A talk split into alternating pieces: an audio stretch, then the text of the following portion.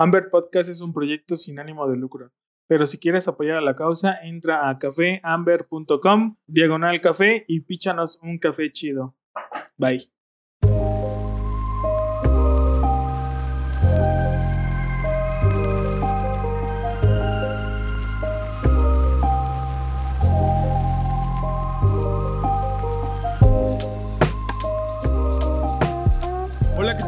Bienvenidos a un nuevo episodio de Amber Podcast.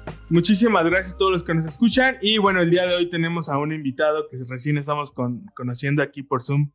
Y él es Alejandro Escobar.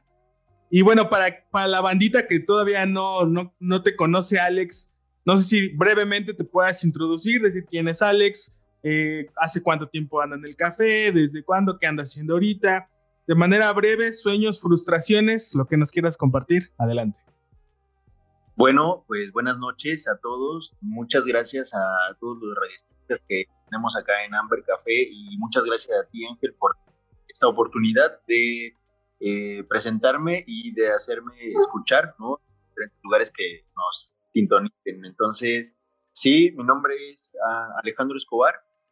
Soy un barista, catador de café y sommelier de té. Entonces, mm, me gusta mucho la profesión, que así le llamo, que aunque a lo mejor no tiene título de, una profesión como barista, pues yo lo veo así porque es mi día a día y tengo 13 años trabajando en el café. Eh, me gusta mucho la parte de involucrarme lo más que se pueda desde la semilla a la taza. Entonces, em, he sido campeón nacional eh, en la competencia de baristas, también fui campeón nacional en la competencia de brew, eh, he participado representando a México en dos competencias mundiales y actualmente eh, participo como jurado en el panel de catadores en el concurso de Cup of Excellence. Fui certificador de baristas por la Specialty Coffee y también fui juez nacional en las competencias de baristas. Entonces, eh, mi vida está totalmente involucrada e inmiscuida en el café. Me encanta mucho promover la cultura de café en México y me encanta mucho compartir los conocimientos que he tenido a lo largo de estos 13 años. Ok, qué chido. Ah, pues ahora sí que a la bandita que nos escucha, pues Alex es de los pesados. ya 13 años, 13 años en el café, pues es, ya es bastante tiempo y, y este, hemos estado ahí siguiendo un poquito el trabajo de Alex, pues en redes sociales, ahí en algunas, en algunas competencias. Y es, bueno, hay algunas entrevistas que, que nosotros pudimos ver, Alex, en donde me llama la atención algo que tú comentas y dices que para ti el café, más allá de, de ser algo cultural y algo social, es más como un estilo de vida porque te ha llevado a muchos lados, ¿no? Y digo, palabras más, palabras menos, pero es como la idea, ¿no? No sé si nos puedas como comentar un poquito por qué tienes ese, esa experiencia de vida en cuanto al café. Pues mira, acá una vez me recuerdo mucho que me comentaron, me preguntaron, ¿a ti qué te ha dado el café? si, si pudieras decir ¿qué le agradeces al café? ¿Qué le dirías? ¿no? Entonces, em, me dice, piénsale, porque pues es una pregunta que te estoy haciendo de manera muy personal, ¿no? Por, llevas ahí de, carrera y pues me gustaría que me dieras tu punto de vista. Entonces, ¿qué te ha permitido también, ¿no? El café. Y me acuerdo mucho que le respondí con un... El café me ha dado todo lo que he soñado y he querido. O sea, creo que cuando amas lo que haces, haces lo que te gusta y lo compartes, las cosas te dan solitas, ¿no? y, y, el camino se abre sin ningún problema y me dio la oportunidad de haber conocido a personas, de estar conociendo, ¿no? Día con día, personas maravillosas de poder generar mi sustento, ¿no? Económico, laboral, social, eh, hasta incluso físico, ¿no? Porque el café me ayuda en el día a día, muy buena pila. Y me ha dado la oportunidad de conocer lo que he querido. Entonces, em, me ha dado la facilidad de viajar por el mundo, algo que en algún momento pensé como increíble. Y decir, bueno, gracias al café pude ir al otro lado de, este, del mundo, conocer a lo mejor alguna otra cultura, probar cafés muy diferentes. Pues eso es lo que me ha dado el cafecito, ¿no? Qué chido. Oye, tengo, curiosidad, ¿cómo, ¿cómo fue tu acercamiento hace 13 años? O sea, fue, siempre fue como tu plan dedicarte 100% al café, este, o se fue dando, o, digo, digo, muchos de los que hemos tenido por acá aún recuerdan cuál fue su primer café, el café que los enamoró y que pues los ha traído pues todas esas experiencias. No sé si nos puedas compartir ahí un poquito como ese acercamiento, el primer acercamiento que tuviste y si sí fue como un plan que dijiste, sí, yo me voy a dedicar al 100% al café pues siempre le entré al cafecito, ¿no? Bueno, malo, de calidad o no, siempre me gustaba como activarme con café.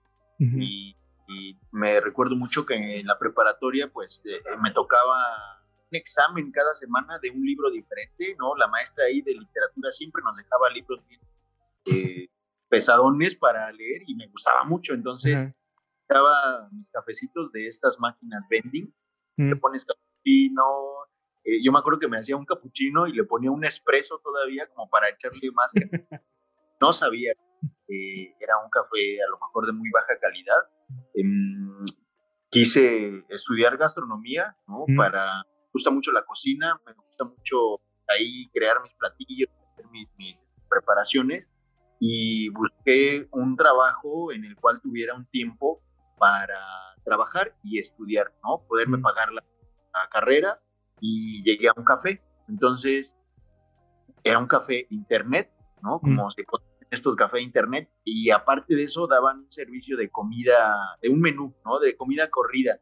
Entonces, teníamos el enfoque de darle servicio a las computadoras, ¿no? dar un menú, hacer comida, ¿no? Hacer un menú diario diferente y hacer café. Entonces dije, bueno, pues un buen horario, hay buena opción, voy a practicar las cosas de cocina que quiero, voy a hacer café y pues me da chance de estudiar. Entonces no sabía que preparábamos el café pues a lo mejor sin tanta técnica, no tanto conocimiento y tenía, tengo, ¿no? Es amigo todavía, ¿no? Pero en ese entonces este amigo trabajaba en una empresa que se dedicaba 100% al café, ¿no? Entonces de repente me iba a visitar, estábamos ahí cotorreando, platicando y cuando se me juntaba la gente, ¿no? Este cuate me decía, ¿qué onda? Te ayudo, Te ayudo a preparar un café.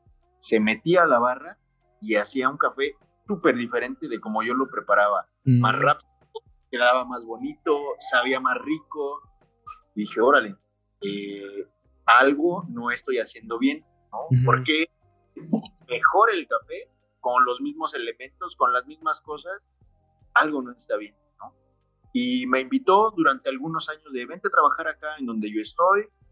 Acá solamente preparamos café, pero yo estaba como en esa área de confort, en donde me quedaba cerca de mi casa, me quedaba a buen horario, ganaba bien, ¿no? Para ese tiempo eh, en preparatorio pues era súper bien el sueldo que tuviera, como un, buen ingreso. Sí. Y, y no tenía responsabilidades, no tenía hijos no, pues aquí estoy súper a gusto. A final de cuentas, ya me llamó, ¿no? El café así como, mm, fui a visitarlo, vi que era una cafetería de especialidad, ¿no? Enfocada al café por completo y dije, no, hombre, está bien, bien a gusto.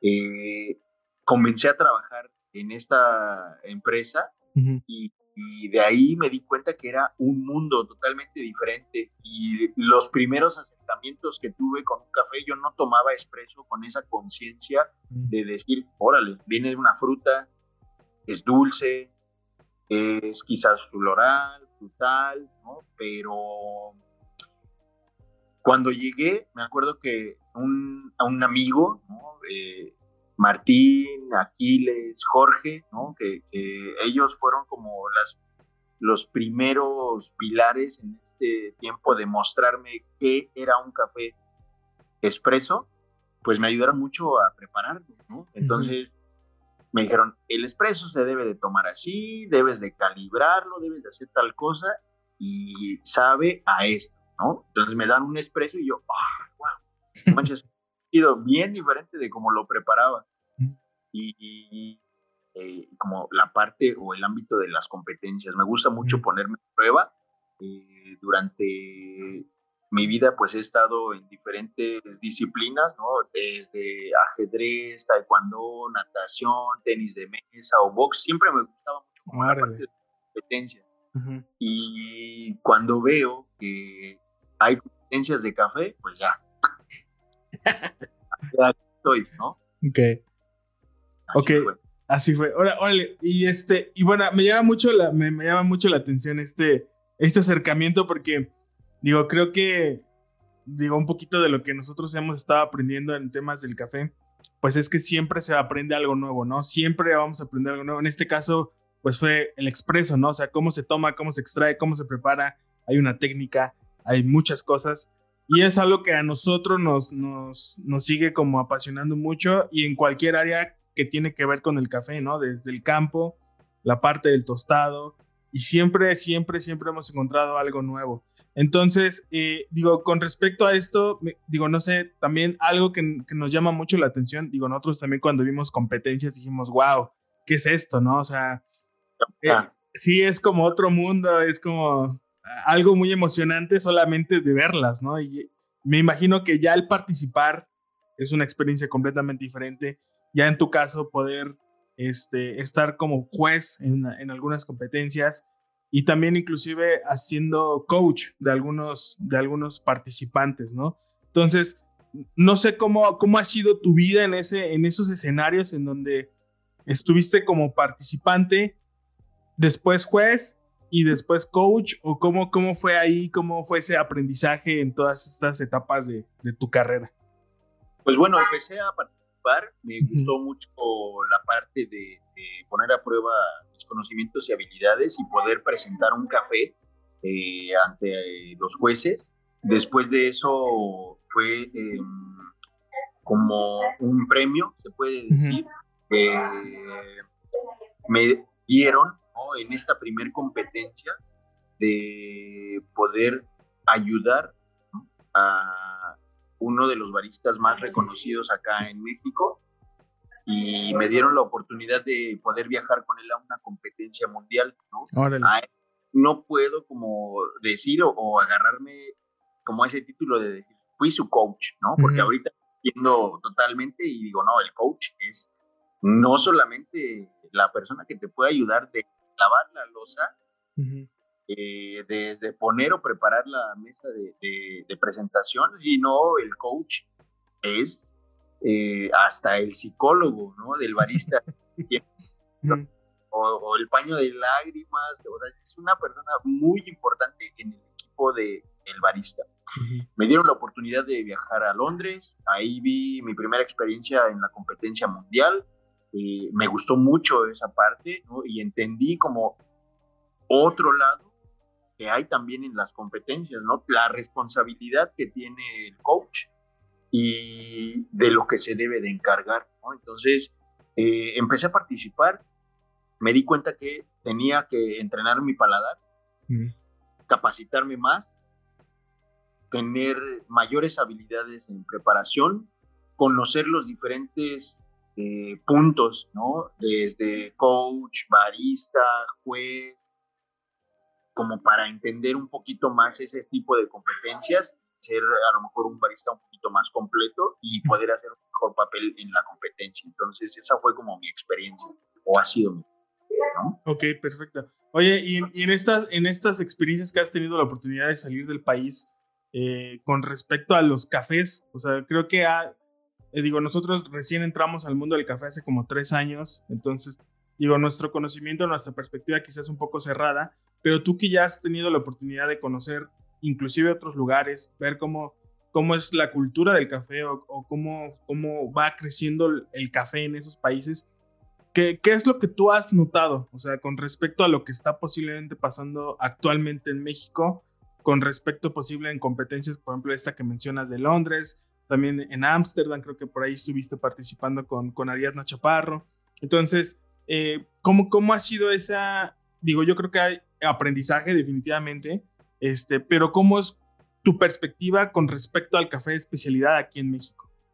El café de especialidad en México actualmente es una escena muy activa, muy reconocida, em, pero poco difusionada.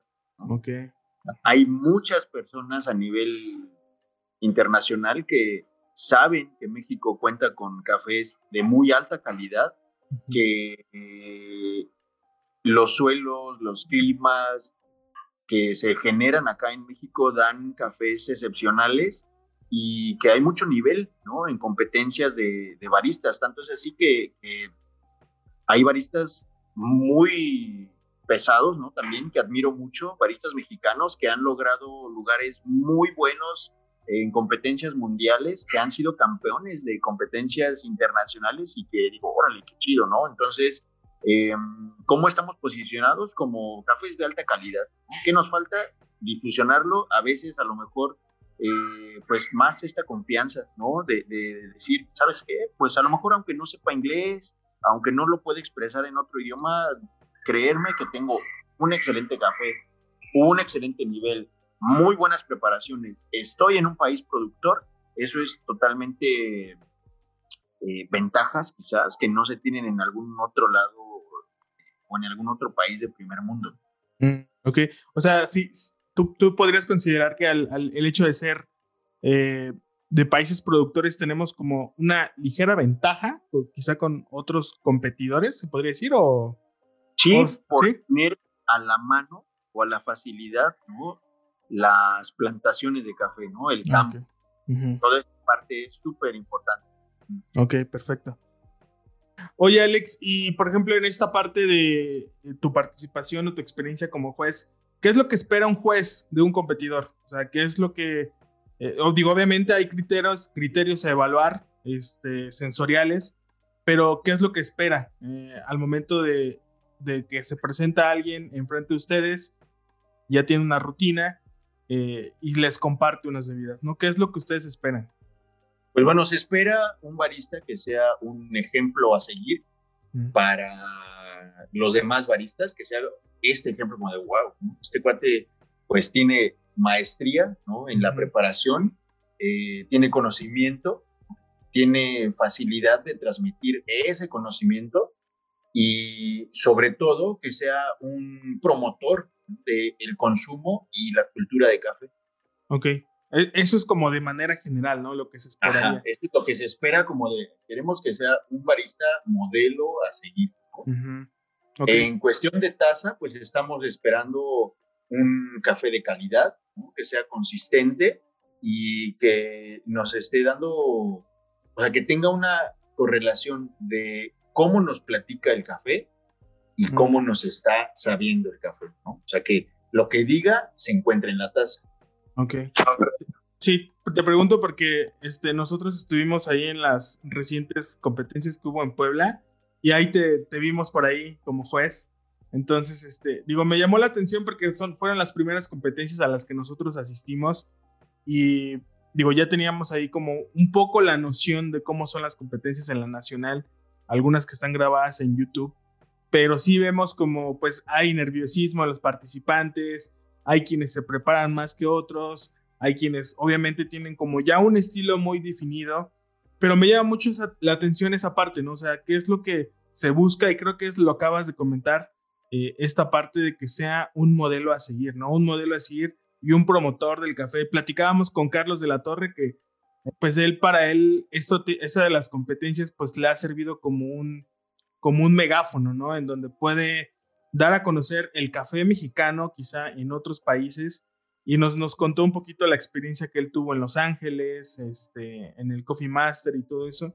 Entonces, yo creo yo, eh, digo, es, es un poquito, tío, como emocionante pensar eso, ¿no? Que el café mexicano puede competir como con cualquier otro café. Y esta parte de las competencias, digo que al final del día como participante creo que va, fin, va un poquito como definiendo cuáles son como tus, tus fallas y vas mejorando, o sea, técnicamente puedes ir mejorando, te pones a prueba a ti mismo, pero tienes esa ventaja, ¿no? De que puedes, bueno, no esa ventaja, sino esa oportunidad de promover, pues, el café, ¿no? Entonces, digo, creo que eh, en tu caso lo has hecho, creo que esta parte, creo que también en algún momento he escuchado esta parte de ser promotor del café, ¿no? Y digo, la verdad es que es un tema que a nosotros nos apasiona mucho, el que haya como más espacios en donde se puedan dar a conocer el, café. Por ejemplo, estas competencias que hubo en Puebla, a mí me parecieron como muy chidos porque dije, bueno, yo nada más sabía que existía la Expo Café y ya, ¿no? O sea, pero que empiecen otros estados a empezar a hacer este tipo de competencias, me parece muy interesante. No sé qué, qué opinas tú al respecto. Pues mira, viajando a otros países y de repente ver todo los eventos eh, que hay de, de baristas, toda la, comunidad que se crea, yo decía, órale, como que pues en México nos falta ¿no? esta parte, porque no se crea tanta comunidad. Esto es hace, ¿qué será? Seis, siete años. Eh, la realidad es que las competencias nacionales que se realizan a través de la Asociación Mexicana de Cafés y Cafeterías de especialidad eh, son una plataforma muy buena que dan la oportunidad de ser como este megáfono, ¿no? O sea, de difusionarlo a personas que ni siquiera tenían esa conciencia de, órale, hay competencias de café, ¿no? Órale, existe eh, el oficio de barista, ¿no? Está, aparte de eso, lo están profesionalizando, ¿no? Porque no nada más es un oficio, sino son personas que se dedican de lleno al café. Y estas competencias que se realizan Mm, pues realmente han servido mucho para ir creando comunidad, toda la labor que, ya se tiene, ¿no? Que ha sido también parte de inquietud de los baristas. Actualmente, pues hay un montón ya de competencias, ¿no? O sea, hace poquito estuvo la competencia en Baja California, ah, que por ahí, después la competencia de Puebla, ¿no? Hay como mucha más eh, actividad por parte de los baristas de generar comunidad, de generar cultura de café y de promover que el barista se vaya fogueando cada vez más en este tipo de eventos.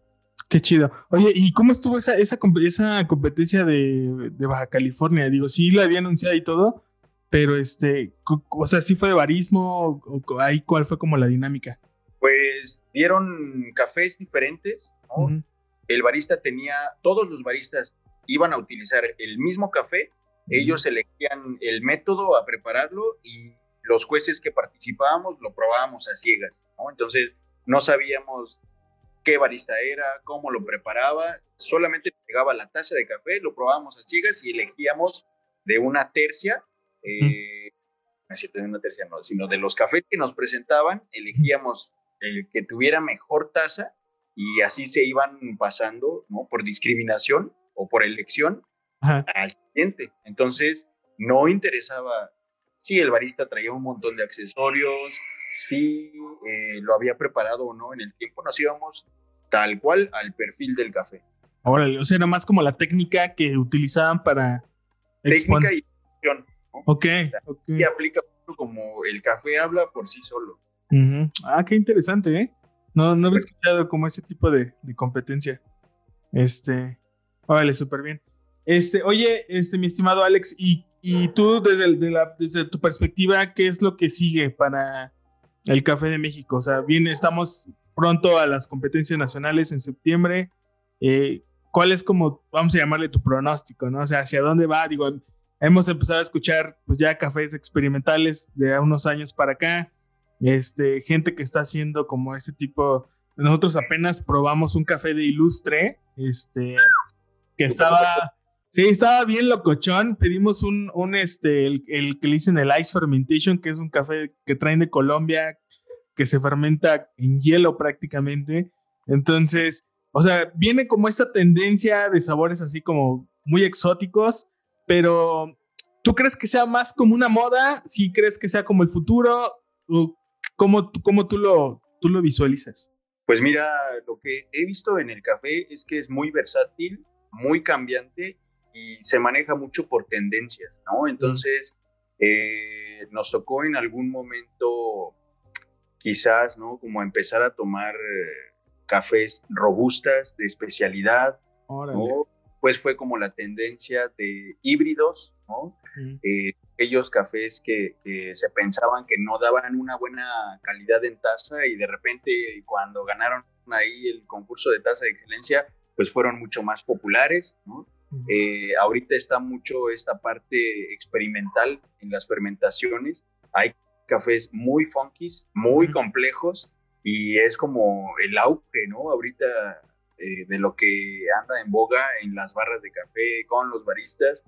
Em, respecto a las competencias, yo lo que he notado es que los baristas cada vez están mucho más involucrados en toda la trazabilidad del café. Es decir, los que ven la final, ¿no? Siempre son baristas que se van a la finca, que están presentes en la cosecha, que están presentes en la parte del tostado, que muchas veces ellos mismos están tostando su café, ¿no? Eh, ya están involucrados en catación y son también las personas que están elaborando su café y lo están presentando. Entonces, son baristas mucho más completos. Eh, de la Torre, Fabricio Ascensión, que han logrado lugares muy buenos, eh, de mucho orgullo para los baristas mexicanos, nos han puesto pues ese objetivo, ¿no? Esa em, meta, ¿no? A, seguir, ese ejemplo a seguir y esa meta a cumplir también. Entonces, como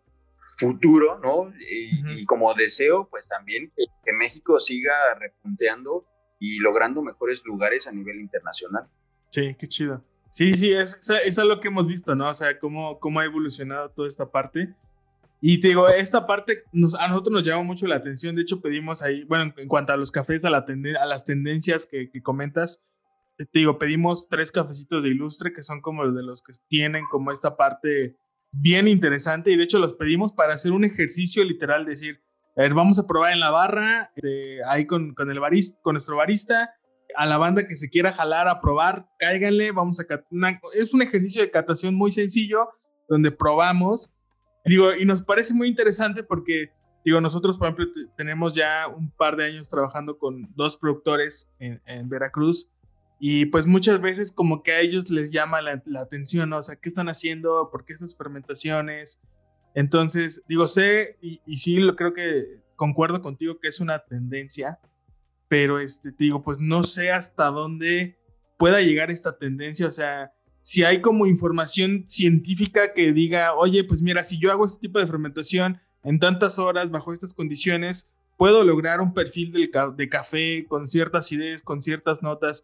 Digo, no sé, o sea, no sé si hay como algo que respalde este tipo de fermentaciones, por lo pronto estamos disfrutando de cafés chidos, así como bien, bien así, bien, que tú dices, chale, esto qué onda, ¿no? O sea, esto como que sí, ahora sí que dicen, me vuele la cabeza, ¿no? Este tipo de, perfiles complejos.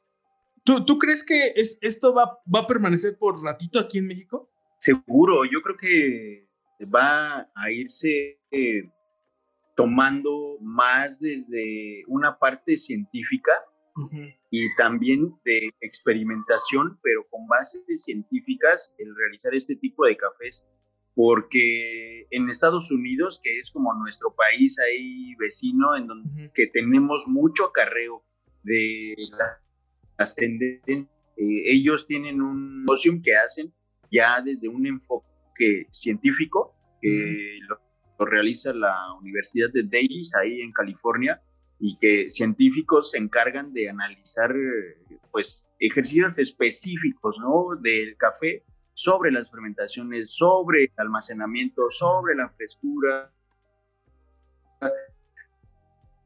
sobre cierto tipo de perfil de situación. Entonces, eh, creo que es una tendencia que viene fuerte ¿no? y que va a estar durante unos buenos este, años por acá y que pues nos va a servir mucho porque México pues tiene gran potencial en el café y con este tipo de fermentaciones son cafés que de repente no comparándolos, ¿no? Pero a lo mejor poniéndolos en una mesa de catación contra un Etiopía, un Guatemala, un Kenia, o sea, sí, todos tienen sus perfiles diferentes, pero eh, cafés experimentales de acá de México y órale, súper locochón, te vuelan la cabeza, como tú dices.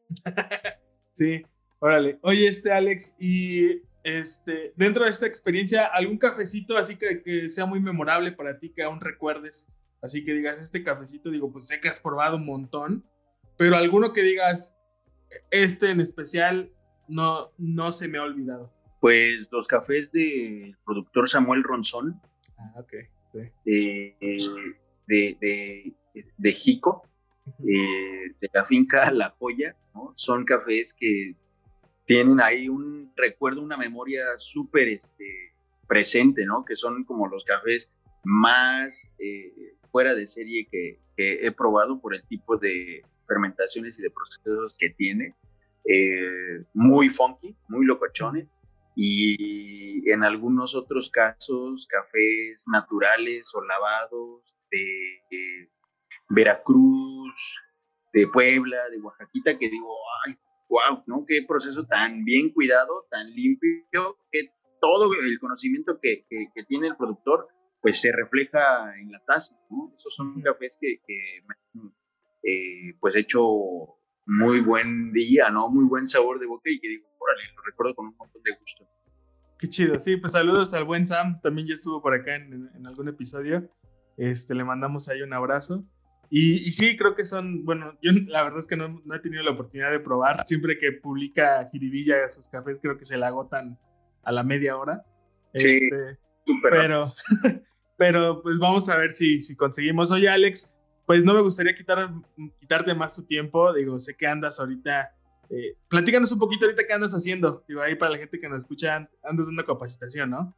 Andamos en Coatepec, estamos en la escuela de café, de todo este café, estamos impartiendo eh, unas capacitaciones para baristas eh, de brew y de cold brew para pues, difusionar un poquito más la cultura.